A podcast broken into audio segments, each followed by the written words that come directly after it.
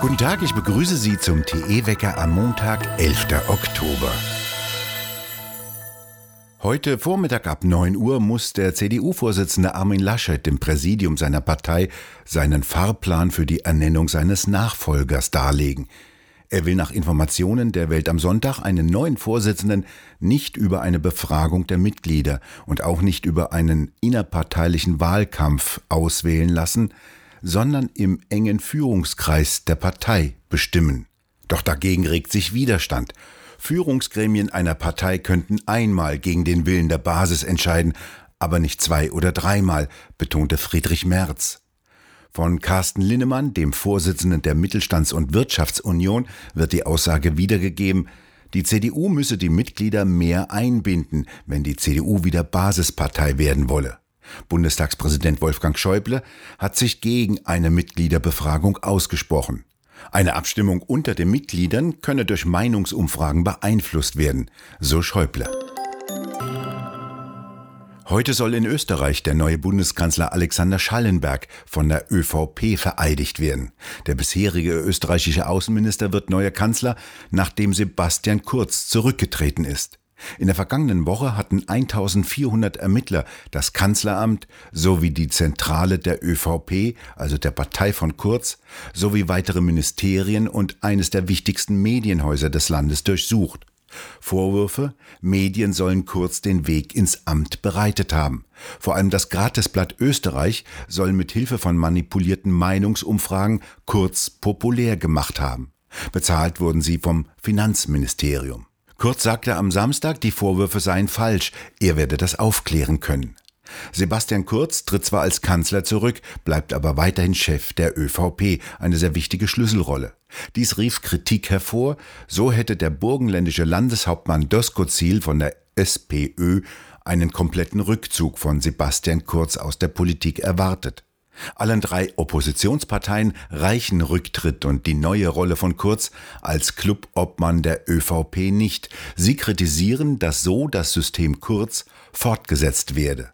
Der österreichische Bundespräsident Alexander van der Bellen erklärte die Regierungskrise für beendet.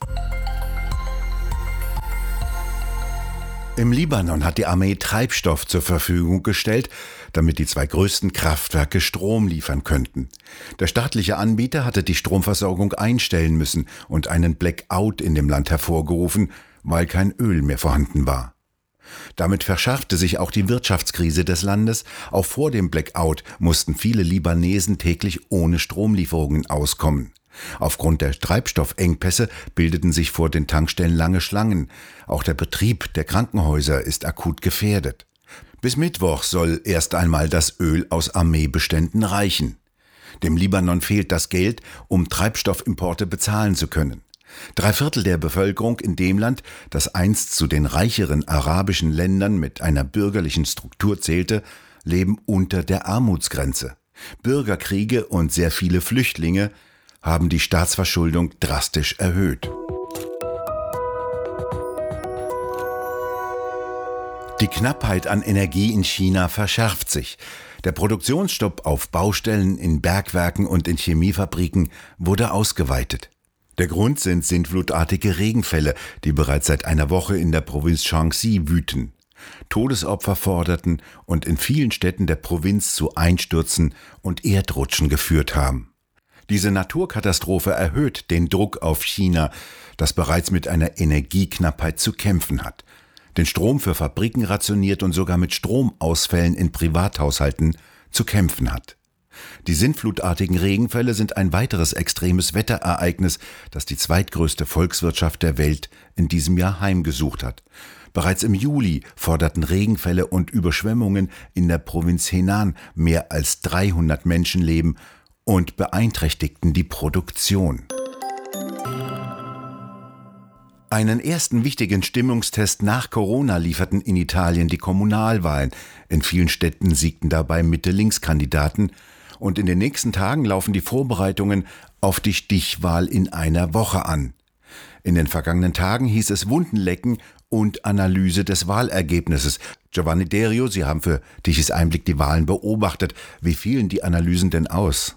Luft nach oben für die Mitte-Rechts-Parteien rund um Lega, Forza Italia und natürlich von der Giorgia Meloni die Fratelli d'Italia. Aber nichtsdestotrotz gab es Achtungserfolge und Matteo Salvini von der Lega, der auch ein bisschen Eigenkritik geübt hatte, lässt sich aber nicht ähm, ja die Wahl total kaputt reden, denn er hat dann in einer eilig einberufenen Pressekonferenz auch betont, dass andere von 69 neuen Bürgermeisterposten nur träumen würden. Natürlich hat er auch ähm, ja, den Roten, den Sozialisten oder den Sozialdemokraten gratuliert, die natürlich in den Hochburgen Bologna oder auch in Neapel.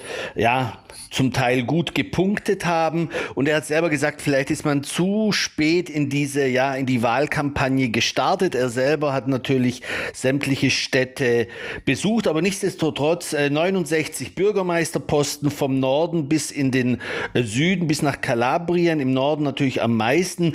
Und Stechen stehen noch in Rom und Turin aus. Und da ähm, zeigt sich die Lega sehr zuversichtlich, dass sie da eventuell die, diese Hoch Hochburgen oder diese wichtigen äh, Städte auch noch gewinnen werden. Turin wäre natürlich einmalig und in Rom hat natürlich die Bürgermeisterin äh, Virginia Raggi von der Fünf-Sterne-Bewegung Cinque Stelle komplett versagt. Äh, allein, dass sie sich hat nochmals aufstellen lassen. Sie wollte es nochmal äh, wissen äh, und es ging total nach hinten los. In Rom scheint ja nicht mehr die Romulus und Remus säugende Wölfin das Symboltier zu sein, sondern die Wildschweine.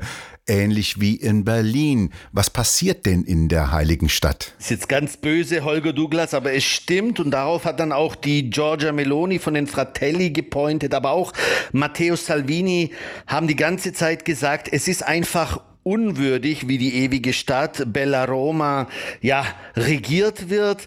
Sie versinkt im Dreck, habe ich auch immer wieder von äh, Touristen gehört, die dort waren. Äh, ich bin da vielleicht manchmal ein bisschen betriebsblind, aber spätestens als wirklich Wildschweinhorden durch die Kapitale ja gestöbert sind, im Müll gewühlt haben, Autos äh, mussten anhalten, da hat man gewusst, ja, das ist wahrscheinlich dann das neue Wahrzeichen von Rom und sowas kann kein kein Italiener auf sich sitzen lassen, dass die ewige ja, Stadt voller Geschichte und ja, Stolz plötzlich im Dreck versinkt und das Wildschweine die Oberhand gewinnt. Das war natürlich K.O., ein K.O.-Schlag für die Fünf-Sterne-Partei, ganz klar. Wie geht es in Italien weiter? Fakt ist, ähm, Matteo Salvini ist ja sehr beliebt. Die Umfragewerte passen noch bei gewissen Themen, aber er merkt auch, er muss noch etwas mehr tun und auch liefern.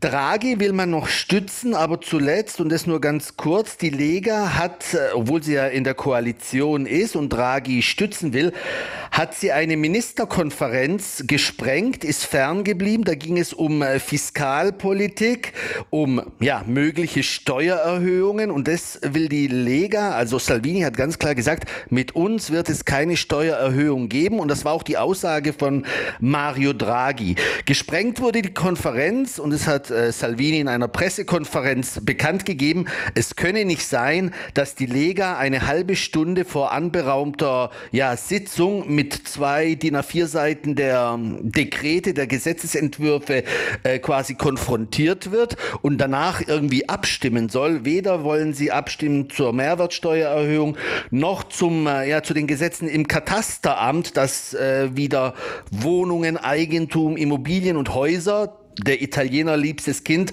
nochmals besteuert werden. Da hat die Lega ganz klar gesagt Nein. Und ich glaube, in diesem Fall wird die Lega wieder an Punkte gewinnen, genauso wie in der Migrationspolitik, wo Salvini seine Nachfolgerin, die Lamorgese, im Innenministerium herausfordert. Vielen Dank, Giovanni Derio, und Sie beobachten weiter für uns die Lage in Italien.